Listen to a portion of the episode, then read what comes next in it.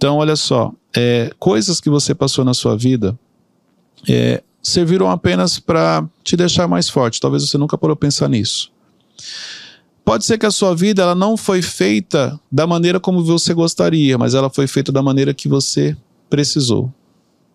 Muitos te ensinaram da maneira errada, mas você aprendeu. Aprendeu o quê? Aprendeu a ser forte. Aprendeu a ter garra. Aprendeu a ter determinação. Porque se não fosse as pessoas difíceis que passaram pela sua vida, no sentido da maneira como elas te tratavam, você não seria a pessoa forte que você é hoje. E eu não estou aqui falando que, olha, aceite isso no sentido de que é, é o que Deus tinha para você. Não é isso, não. Mas é a maneira como você foi forjado. Mas olha só, não é porque você sofreu lá atrás que você precisa sofrer o resto da vida. Muito bom. Você é muito forte e você nunca parou para pensar nisso. Poucas pessoas chegariam onde você chegou passando por aquilo que você passou. Bem-vindos ao MentorCast. Aqui você aprende tudo sobre gestão das suas emoções, autoconhecimento e gestão de pessoas. Eu sou Cleiton Pinheiro e estou aqui com a equipe da LF Gestão. Do meu lado esquerdo, Dona Ingrid. Gente, é um prazer estar aqui com vocês. Tava dormindo, né, Ingrid? Eu achei que ia ser primeiro o Matheus. Do meu lado direito, Matheus. E aí, gente, beleza? E hoje lá no banquinho, Dona Arielle. Oi, gente. Hoje ele tava te testando. Vocês estão atentos, né? percebi. Então, é, se você puder não derrubar, não fazer nenhum barulho, não, nada para chamar atenção, nós assim. agradecemos, ok? Gente, olha só, tema de hoje: efeitos de um divórcio. Opa, efeitos. efeitos de um divórcio. Eu ia falar efeitos de um divórcio. Eu ia falar, Cleiton, o que, que é isso? Tema de hoje: efeitos de um divórcio. Eu quero falar aqui algumas coisas que acontecem é, com quando o divórcio faz parte de uma família. Efeitos esses, tanto na vida dos filhos quanto na vida dos pais. Então, o divórcio traz alguns efeitos aqui é, na vida das pessoas. Vocês conhecem pessoas que já se divorciaram ou filhos de pessoas que se divorciaram? Sim. Sim, tem bastante hoje. Vou falar alguns pontos aqui, vocês vão identificar isso. Olha só, primeiro efeito, gatilho da rejeição e do abandono. Então, primeiro efeito, um, talvez um dos mais impactantes. É, esse efeito, ele não atinge somente os filhos, ele atinge também os pais. Então, olha só, é, imagine que você é, foi criado onde você entendeu que quando você casa, você não, não tem que separar. Porque na realidade é o certo. Ok? Mas eu não vou entrar nesse mérito aqui, não. Não é disso que eu estou falando. Estou falando de um efeito emocional. Então, de repente você se separou. E a vida inteira é como se aquilo que seus pais sempre te pediram: olha, quando casar não pode se separar. Olha a pressão, olha o efeito que isso traz para sua vida. Por quê? Porque na separação você pode desenvolver o gatilho do abandono, o gatilho da rejeição. Como se você fosse rejeitado, você não queria que aquilo acontecesse, você não queria se separar, mas a outra pessoa foi embora. A outra pessoa simplesmente não quis mais continuar com você. E aqui, só para você entender, é, às vezes a gente se questiona assim: por que, que algumas pessoas, principalmente mulheres, elas é, aceitam passar por tipos de abuso? Por que, que elas não vão lá, não denunciam? Por que, que elas não vão lá e, e falam que, que o que está acontecendo, que ela está sendo agredida, que ela está sendo abusada emocionalmente, entendeu? Porque na realidade, dependendo da criação que ela teve, dependendo daquilo que foi passado para ela, tipo assim, eu não posso me separar, porque se eu denunciar, se eu falar que eu estou apanhando, se eu falar que eu estou sendo abusada emocionalmente, é, eu- eu- como é que eu vou explicar isso para as pessoas? Como é que eu vou explicar isso para os meus pais? Da mesma maneira que uma pessoa, às vezes, que ela está sendo abusada emocionalmente, às vezes ela compartilha com outras pessoas e as pessoas, não, mas não é assim, não. É o jeito dele, é o jeito dela, isso e aquilo, e não, e não, não se atentam a isso. Entendeu? Então, assim, você acaba se tornando prisioneiro de uma situação que está acabando com você. Aqui eu estou falando de, de pessoas porque que elas não conseguem se posicionar, porque elas estão prisioneiras disso. Segundo ponto, é, depois que a separação acontece, você pode desenvolver o gatilho da rejeição e do abandono. Por quê? É como se a pessoa te rejeitou. A pessoa simplesmente te abandonou. Ela foi embora. Entendeu? Eu não, nesse episódio, eu não vou entrar aqui no mérito sobre é, a separação, não, mas casamento é, é, é, uma vez só, você não tem que separar. Eu não vou entrar nesse, nessa discussão, não, tá? Então, eu estou falando aqui somente da questão emocional. É, para você se, se, se concentrar nessa questão emocional e não olhar para o outro lado, ok? Vamos lá, Arielle. É, você falando, eu levei como, não sei se está certo, como uma dependência emocional. E como que os pais, eles podem se atentar nisso, porque, ok, eles estão juntos e divorciaram, mas antes os filhos já viram o, a mãe, o pai tendo uma dependência no parceiro. Como que os pais não levam isso para os filhos e eles ficam mais Não tem atentos? como não levar porque você está ensinando no que você está praticando e não no que você está falando. Não adianta você chegar pro seu filho e falar assim, filho, ó, eu e seu pai a gente não se deu bem, mas você tem que respeitar a sua esposa, você tem que respeitar seu marido. Você não tem que gritar. Não adianta você falar isso aí. Se ele viu você gritando, ele aprendeu com ele. Os filhos aprendem com o que a gente pratica. Entendeu? E não com aquilo que você fala. É, é o versículo. Ensine o filho no caminho que deve andar. É o que você pratica, é o caminho que você está percorrendo que você está ensinando para ele. E não o caminho que você está mandando ele. Então, esse aqui é um ponto. Eu vou te dar um exemplo muito simples. É, recentemente teve um episódio, é, repercutiu nas mídias uma separação de, um, de uma questão de, de agressão, tudo tal, de, de uma pessoa famosa. Por coincidência, eu vi uma entrevista que ela deu. E aí ela, olha só que interessante. O que ela estava passando, a mãe passou. Entendeu? A mãe passou. E era justamente o que ela não queria. Então, é, ela tem uma parte que ela falou assim: eu não aceito isso, eu não admito isso. Tipo assim, não toque em mim. Mas o que ela não se atentou, eu não estou falando que é isso, mas a leitura dentro daquilo que eu, que eu percebo, dos atendimentos que eu faço, tudo, é que sem ela perceber, ela buscou uma pessoa muito parecida com o pai. Só que ela só focou em uma coisa: não toque em mim. O filtro mental, o conceito de, de, de, de, marido que ela trouxe é mais ou menos assim: ó, se você pegar, não, não, não conheço, mas se alguém pegar, peraí, deixa eu ver as características do pai, deixa eu ver as características do marido. Muita coisa deve bater. Uma régua, né? Sem perceber. Só que qual é a maior dor, a maior ferida? Agressão física. Então, olha só, eu pego alguém com características parecidas com alguém que eu falei que eu não ia querer na minha vida. É tipo assim, ó, não, eu não vou casar com um homem que seja igual ao meu pai, mas eu só foquei em uma coisa: não pode me agredir fisicamente. E não percebeu que tinham várias características parecidas com o pai, só que só caiu a ficha no dia da agressão. Aí foi que ela falou, ó, deu um basta. Só que o problema é o seguinte, ali é um exemplo, existem vários, entendeu? Porque nós temos a tendência isso é, é, é, comum. Você tem a tendência em buscar exemplo no seu parceiro, num relacionamento, alguém parecido com o seu pai e sua mãe, que é o conceito que você tem de família. Qual é o conceito que você tem de mãe? É a sua mãe. Qual é o conceito que você tem de pai? É o seu pai. Então é muito comum, exemplo, homens que se casam não buscaram uma esposa, buscaram uma mãe. Ele quer alguém para cuidar dele. Não quer alguém para se relacionar. É muito comum, exemplo, uma mulher que se casa e ela busca no parceiro o marido, o, o pai, e não o marido. E aí você pergunta, eu já atendi várias pessoas assim, que aí eu perguntava assim, ela estava questionando sobre a questão do relacionamento. Mas vamos lá, por que, que você se casou? Não, porque ele me protegia, me sentia protegida porque ele era uma pessoa companheira, ele me dava amor. Ele, todas as características que você olha são características de um pai, não de um esposo. Então isso é muito comum.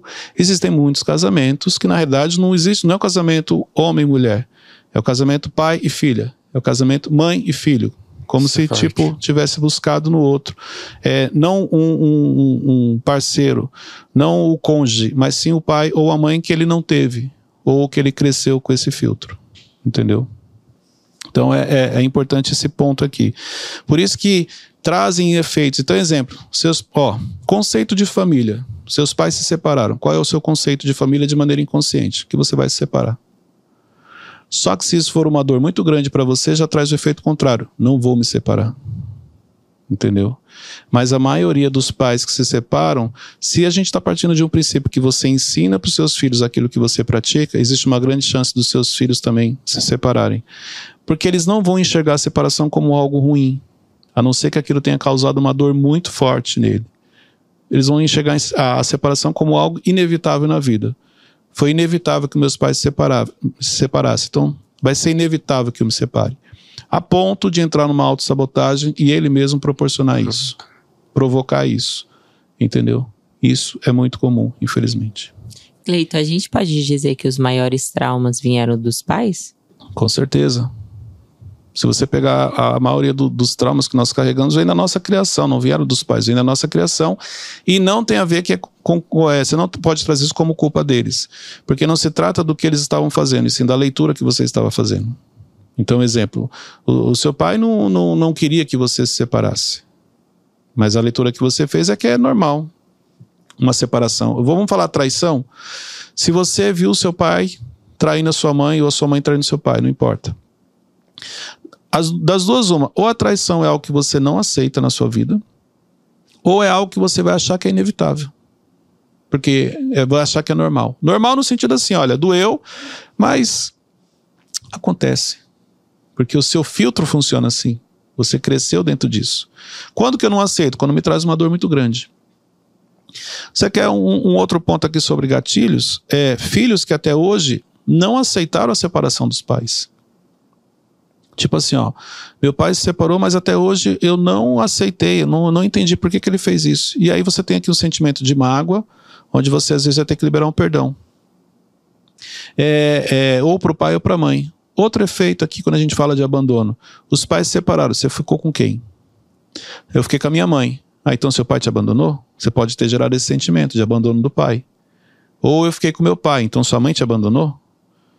Então, dependendo com quem você fica, não, mas a, era guarda compartilhada. Não, não. Tem um que é o principal, que é o que você fica mais tempo. Será que você não desenvolveu o sentimento de abandono do outro? Isso pode trazer uma raiva de maneira inconsciente, uma mágoa que você carrega? Então, vale aqui também essa reflexão. Segundo ponto, segundo efeito, solidão. Por quê? Se eu não tenho os meus pais juntos, então eu também vou me isolar. Não tenho mais o conceito de estar com pessoas. Entendeu? Então a pessoa desenvolve a solidão como algo que vai fazer parte da vida dela. Devido ao gatilho do abandono e da rejeição, se os pais se separaram, eu posso ter desenvolvido o padrão da solidão. Eu, o, vamos trazer aqui para os pais, o, tanto o homem quanto a mulher. Uma vez que eu fui abandonado, uma vez que, que eu me separei, eu não quero mais ninguém na minha vida. Então eu me torno uma, uma pessoa solitária para o resto da vida. A solidão pode ser desenvolvida também quando a gente fala de uma separação, de um divórcio. Entendeu? Porque é, a maneira como a pessoa ela quis encarar. Entendeu? Então, assim, é, olha, eu sei o quanto doeu a separação. Então eu não quero passar por isso de novo. Então, para evitar passar por isso de novo, prefiro ficar sozinho. Aí a pessoa conta uma história. Prefiro ficar sozinho do que mal acompanhada. Não é, é a ferida. É o efeito da separação que não foi é, superado. Entendeu? Então, é, é, isso daqui é importante também. Cleiton, na posição de filho, como ele consegue é, entender isso para conseguir viver sem pensar na solidão quando tem a separação dos pais? Ele não vai conseguir pensar porque isso traz um efeito de maneira inconsciente. Entendeu? É, por isso que, exemplo, quando os pais se separam, você geralmente vai colocar os filhos para passar por um psicólogo, por uma terapia, alguma coisa, porque traz efeito, é inevitável entendeu? Só que como que você vai compartilhar algo que você não entende que está trazendo esse efeito? No caso de quem passa por um, por um tratamento, por um acompanhamento, ok. E a maioria não passa. Até porque a maioria assim, não, tá tudo bem. Não, mas meus pais se separaram, tá tudo bem. Não, não tá bem, não. Se você teve, se seus pais se separaram, isso trouxe um efeito emocional na sua vida. É importante você identificar, porque se você não identificar, você não vai tratar. A ponto de você depois cresce, você se casa e você pode trazer, de, devido a esses efeitos, questões para o seu relacionamento. Então, exemplo, a gente pode trazer que uma separação é porque os pais não estavam felizes? Sim. Se eles estivessem felizes, não teriam se separado. E se você trouxe esse padrão para sua vida? Minha mãe não foi feliz, eu também não posso ser feliz. Meu pai não foi feliz, eu também não posso ser feliz. Minha mãe não foi bem sucedida no casamento, então eu também não posso. Então eu vou trazer, vou fazer do meu casamento algo ruim. Porque eu- se ela não pôde ser feliz, eu também não posso. Tem muito isso. Entendeu? Então, assim, você desenvolve em padrões sem você perceber que é um efeito lá da separação dos seus pais. Cleiton, e como que um pai ou até um filho pode lidar quando um fica jogando é, a culpa no outro, só que pro filho? É, isso até eu anotei aqui, que é o sentimento de culpa, né? Que é o terceiro ponto que eu ia trazer aqui. Não, desculpa, no quarto, transferência de papéis, eu vou explicar sobre isso. É quando você joga a culpa pro, pro filho, mas eu vou deixar isso para explicar no quarto ponto, entendeu? Mas isso é muito comum também, ok? Terceiro ponto, terceiro tipo de efeito. Sentimento de culpa. Você se separou. Será que você não assumiu uma culpa achando que você foi o responsável pela separação? E às vezes não foi. Entendeu? Então é muito comum na separação um dos dois assumir a culpa. O que, que é a culpa? Aí eu fui o responsável pela separação, o casamento não deu certo por minha causa. Então aí você entra numa autocobrança, que isso vai te fazer mal, vai te trazer vários efeitos emocionais negativos, e isso aqui vai te prejudicar e muito. Por causa do sentimento de culpa que você carrega. Agora olha só, sentimento de culpa, falando do pai e da mãe. E o sentimento de culpa da criança? Quando a criança assume a culpa, quando ela acha que ela foi a responsável. E é algo muito simples. Basta um dia a mãe ter falado assim para ela: sempre me matei para cuidar de você. Sempre abri mão da- das minhas coisas para cuidar de você. Só que nessa história tem uma separação. A criança pode falar: "Ah, então, na realidade, ela abriu mão do casamento para ficar comigo. É muito comum os, os pais transferirem isso e os filhos acabam assumindo a culpa. Como assim, ó, se eu não tivesse nascido, eles não teriam se separado. Eu sou o culpado da separação. E não tem nada a ver uma coisa com a outra. Eles, ele, ele- apesar deles, o discurso pode até ser esse, eles separaram por outras questões, não tem a ver com, com o filho. Mas é muito comum um filho que carrega a culpa pela separação dos pais. E a pessoa acaba vivendo uma vida amargurada por isso, né? Claro, porque você. Imagina você carregar uma culpa que você foi o responsável, porque você nasceu, você foi responsável por algumas coisas. Tem gente, muita gente tem esse sentimento, cara. é, se eu não tivesse nascido, muita coisa seria diferente. Entendeu? Então é, é uma, é um sentimento de culpa que prejudica muito as pessoas. A pessoa gera uma identidade de defeito, ela é o defeito de Claro, tudo. ela é responsável. Tudo que dá errado no, no mundo é culpa dela. É mais ou menos isso. Sim, sem perceber, de maneira inconsciente. E aí, automaticamente, ela vai carregar um complexo, ela não vai se sentir capaz, ela vai achar que ela não, não, vai, não vai ser uma pessoa relevante, não, não consegue fazer grandes coisas por causa desse sentimento Aí de culpa. autossabotagem. A autossabotagem, entendeu? Ingrid. Então vale a pena conversar com o pai ou a mãe é, sobre a separação ou não? Depende da maturidade que eles vão ter. Então, assim, se eles forem maduros, vale a pena, porque eles vão explicar para a criança. Mas, assim, se eles forem maduros, eles mesmos já vão conversar com o filho. Eles vão ter essa preocupação. Entendeu? Mas, exemplo, Cleito, hoje identifiquei aqui no episódio algumas questões. Vale a pena falar com meu pai? Vale se você for para liberar um perdão, para você se libertar de algo. Entendeu? Não, não deve ser uma conversa assim para você despejar ou expor. Não. Identifiquei que eu carrego essa culpa da separação dos meus pais. Eu, eu assumi isso comigo. Eu achei que eu. Porque eu nasci, eles se separaram. Não, não tem nada a ver com você. Se você for conversar com eles, eles vão falar que separaram porque não conseguiam mais se relacionar, não conseguiam mais estar juntos, uma série de coisas que não tinha a ver com você. Ah, mas antes de eu nascer, eles, é, antes do meu nascimento, eles tinham sim um bom relacionamento. Não- mesmo assim não tem nada. a- Isso ia acontecer. Era só questão de tempo. Não foi você o responsável, Ingrid. Cleito, eu, nessa situação eu lembro que eu me sentia muito culpada. Seus pais se separaram? Sim. E aí eu me sentia muito culpada e eu sou filha única deles e sou a primeira. E eu me sentia muito culpada. E por muito Quantos anos tempo. você tinha? Eu tinha sete anos, seis anos. Como que uma criança de 7 anos encara isso? É muito difícil. E eu acabei ficando com meu pai. E a minha mãe, é, a gente já é bem resolvido, mas a minha mãe meio que nos deixou, né? E aí eu fui conversar com meu pai porque eu me sentia culpada. E aí, é, isso eu tinha 15 anos. E aí o meu pai pegou e falou assim pra mim: não, a gente separou por outras questões.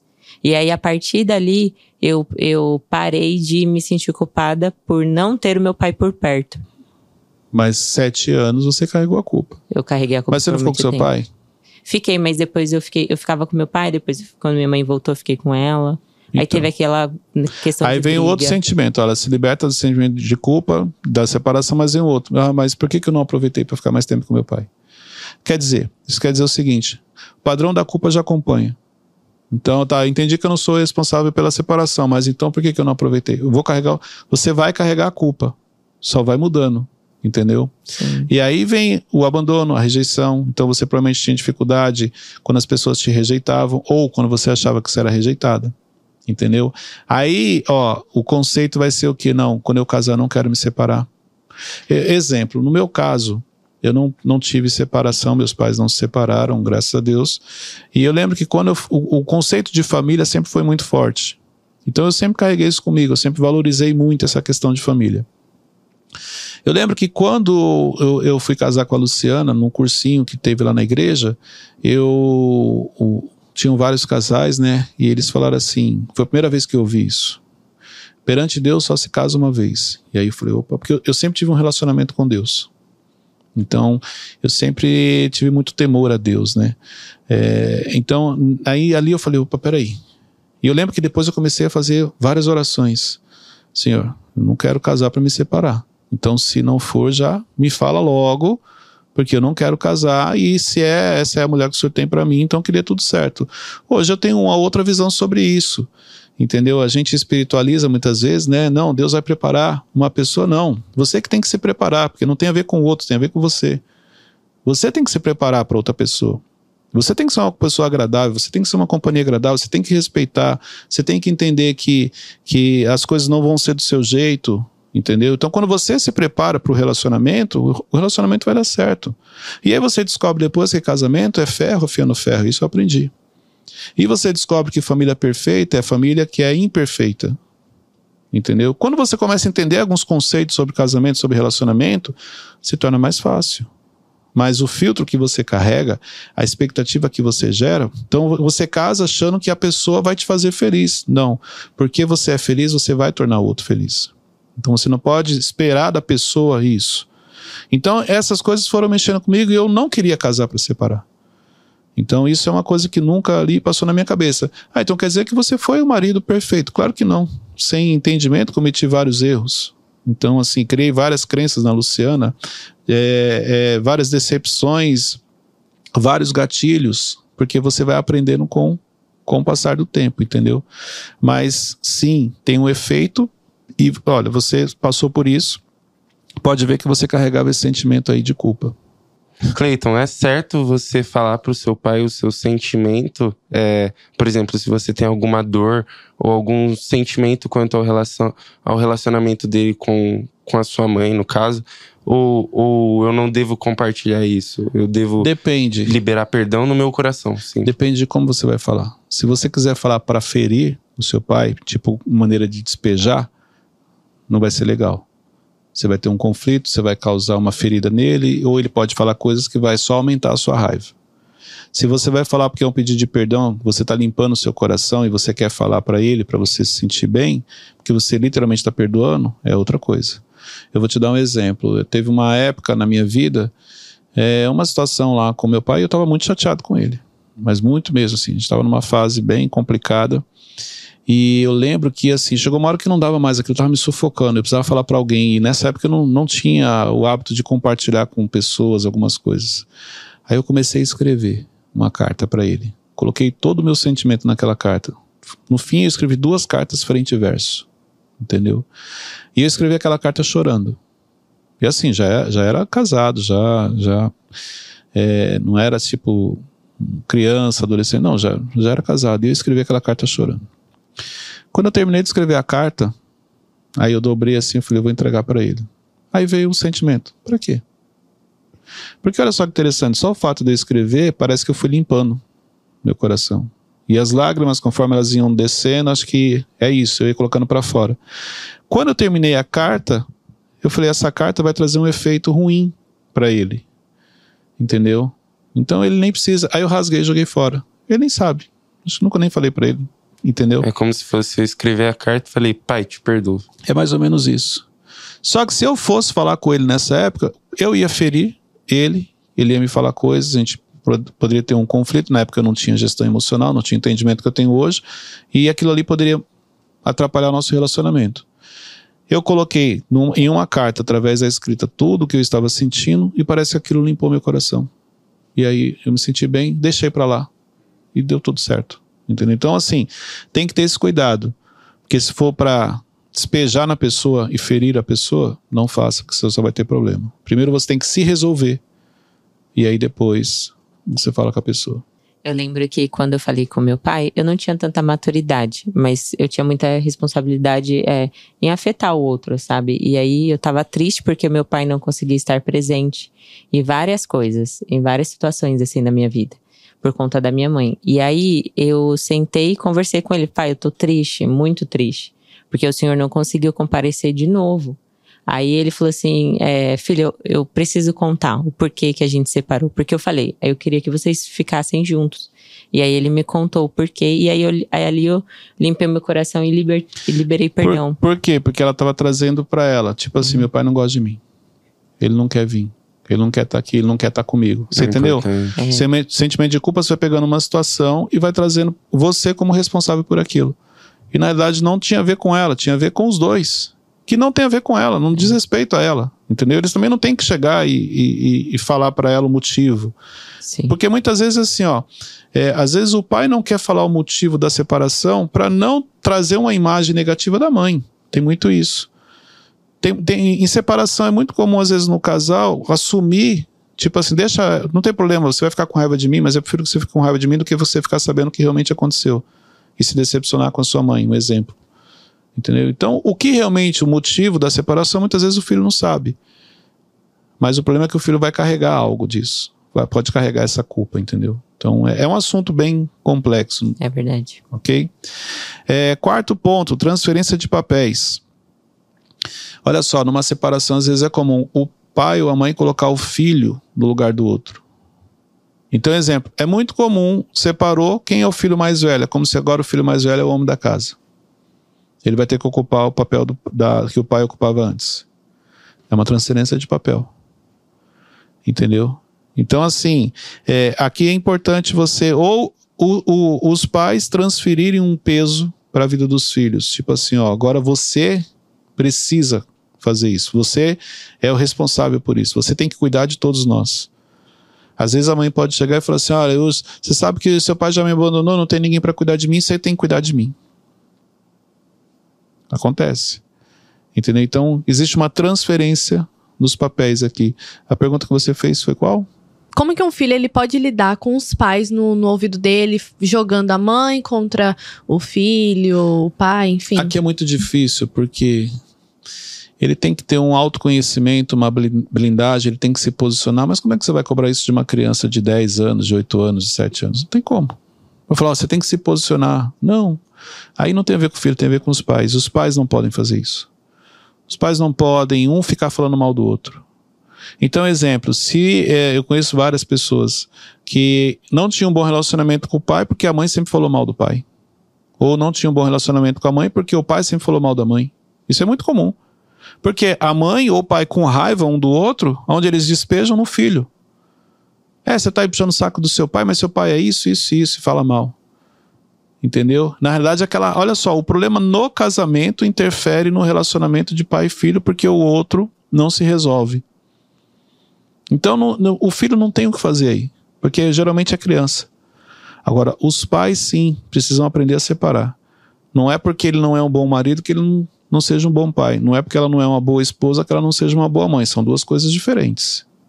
Entendeu? Então, essa preocupação precisa existir.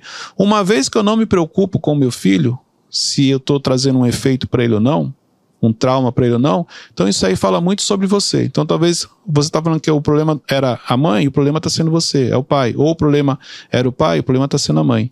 Porque se você não se preocupa em blindar o seu filho naquilo que você vai falar, quer dizer que o conceito de família para você, você ainda não entendeu. O quanto uma família é importante na vida de uma pessoa. Entendeu? Clayton, é, quando, por exemplo, os pais se separaram, é, como que fica a criança? É, eu acho que dá pra falar que o importante é você ressignificar é, a Eu, visão, eu, eu aconselho a blindar. procurar ajuda de profissionais, desde psicólogo, terapia, depende do, do, do impacto. Houve uma separação, já procura um profissional. Porque não tem como não trazer efeito. Entendeu? Então, não, ó, faz isso aqui. Não, não, não. Procura um profissional. Porque o profissional, de acordo com a necessidade, vai orientar. E não adianta você achar, não, mas a gente conversa muito com o nosso filho, a gente sempre prepara isso, aquilo. Não, se você não for um profissional da área, você não vai conseguir direcionar, orientar. Entendeu? Então, assim, numa situação dessa, houve uma separação. Cleide, o que você aconselha? Procura um profissional. Tanto para os filhos quanto para os pais, porque traz efeito na vida dos dois. Entendeu? É, e o quinto ponto é mudança no comportamento. A agressividade é muito comum, que é um efeito de divórcio. Tanto para quem se separou quanto para o filho. Às vezes o filho se torna mais agressivo. Ansiedade. Ansiedade, então já potencializa. ansiedade já está com a gente. Então, teve uma separação, vai potencializar ainda mais essa ansiedade. Entendeu? É, medo, a pessoa pode se tornar mais medo. Porque olha só, imagina o gatilho do abandono e da rejeição. Você se sente sozinho, desprotegido. Você vai ter mais medo, você vai ficar uma pessoa mais insegura. Por causa do sentimento do abandono. Tipo assim, quem vai me proteger agora? Entendeu? E se meu pai estiver ocupado, e, e, quem que vai me proteger? Porque minha mãe não está aqui, ou o contrário. Então, potencializa muito a insegurança. Então, exemplo, às vezes você é inseguro e não sabe a origem, separação dos pais. Você é uma pessoa medrosa, não sabe a origem, separação dos pais. Você é uma pessoa agressiva, não sabe a origem, separação dos pais, por causa da revolta interna. Essa agressividade vem da revolta interna, sem perceber. Entendeu? É, você lembra, você comentou uma vez sobre ansiedade, né, num episódio? Sim. Que você ficava muito. É, exemplo, quando alguém fala para você, é, marca alguma coisa, você fica muito ansiosa, é, né? O meu pai, ele. Meu pai falava que ia me buscar ou que ia me encontrar. E ele não ia, e eu ficava em casa esperando. Isso me dava, isso me trouxe, assim, me dava e me trouxe muita ansiedade até hoje.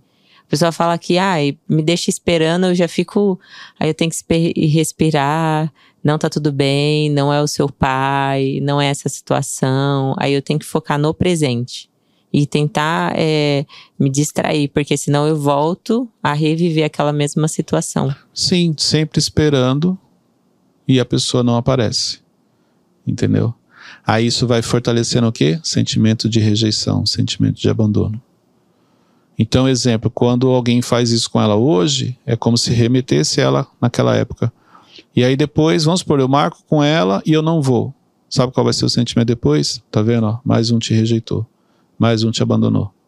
Isso vai fortalecendo na nossa mente. Qual é o problema? é que chega uma hora que você começa a se comportar aceitando isso. Na vida eu nasci para ser rejeitado.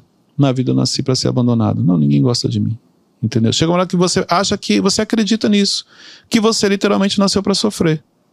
E eu posso te garantir que você não nasceu para sofrer. Então, olha só, é, coisas que você passou na sua vida é, serviram apenas para te deixar mais forte. Talvez você nunca parou pensar nisso. Pode ser que a sua vida ela não foi feita da maneira como você gostaria, mas ela foi feita da maneira que você precisou. Muitos te ensinaram da maneira errada, mas você aprendeu. Aprendeu o quê? Aprendeu a ser forte. Aprendeu a ter garra. Aprendeu a ter determinação. Porque se não fosse as pessoas difíceis que passaram pela sua vida, no sentido da maneira como elas te tratavam, você não seria a pessoa forte que você é hoje. E eu não estou aqui falando que, olha, aceite isso no sentido de que é, é o que Deus tinha para você. Não é isso, não. Mas é a maneira como você foi forjado. Mas olha só, não é porque você sofreu lá atrás que você precisa sofrer o resto da vida. Muito bom. Você é muito forte e você nunca parou para pensar nisso. Poucas pessoas chegariam onde você chegou passando por aquilo que você passou. Reflita sobre isso. Muito bom. Uau. Ô, Cleiton, a gente pode falar que existe dois tipos de, de rejeitação? Um exemplo. Rejeição. Re, é, rejeição. É, eu me sinto rejeitado e a outra pessoa me rejeita. São duas coisas diferentes. São duas coisas diferentes.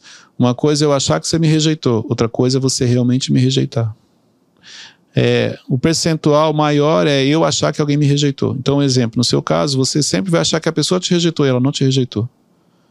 Pouquíssimas pessoas podem ter te rejeitado. A maioria foi você que achou que foi rejeitado. E por isso que você mudou seu comportamento. Entendeu? Cleiton, quando a pessoa te rejeita, você tem que pensar que é- tem a ver Auto- com ela, não sobre você. Não, é autorreflexão primeiro. Deixa eu entender se realmente ela me rejeitou. Se ela tinha um- alguma obrigação, se ela tinha que falar comigo, será que ela não me viu? A primeira é a autorreflexão. Segundo ponto, o que, que eu fiz para ela? Nada. Então, tem mais a ver com ela do que comigo. É um problema dela. Eu não vou trazer para minha vida, entendeu? Eu sei quem eu sou, eu sei para onde eu estou indo, eu sei quem eu vou me tornar. Eu não vou deixar que essa pessoa me faça mal. Só que até você chegar nesse nível de maturidade, de identidade, demora um pouco, por isso que muita gente sofre. É verdade. Essa situação que eu passava com meu pai me trouxe até a desconfiança em relação a todas as pessoas que estavam em minha volta. A pessoa falava alguma coisa pra mim, eu, eu falava já, cara, não vai fazer. Eu não acreditava que a pessoa ia fazer. Porque isso me, me levou pra várias coisas, várias coisas na minha vida. Olha só, eu falei que eu não vou entrar no. Exemplo, não entrei na Bíblia para falar aqui sobre a questão da separação. Mas a única coisa que eu quero falar para a gente poder encerrar é que família é um projeto de Deus. E por isso que o diabo luta tanto para destruir. O pecado ele não acontece de uma hora para outra. O pecado ele é construído. Então assim, é, a separação ela não acontece de uma hora para outra. Uma família destruída não é de uma hora para outra. Existe uma construção nisso. E vale aqui uma reflexão: o quanto você está se blindando hoje com relação à sua família? Ou, para facilitar, quais são as brechas que você está dando, onde está sendo construído uma destruição da sua família lá na frente e você não parou para pensar? Porque, volto a falar, não é de uma hora para outra. Foi construído essa destruição. Fica aqui essa reflexão. Cleiton, às vezes nem precisa de um divórcio para acontecer a destruição Sim, dentro. tem muitos casais que estão separados morando juntos. É. Verdade. Já não tem mais nada a ver, mas isso aí é um outro episódio que a gente vai gravar. Pega esse link, compartilhe nos grupos de WhatsApp, marca lá no seu Instagram, Cleiton C. Pinheiro, para que mais pessoas tenham acesso a esse tema. Deus abençoe a todos e até o próximo episódio.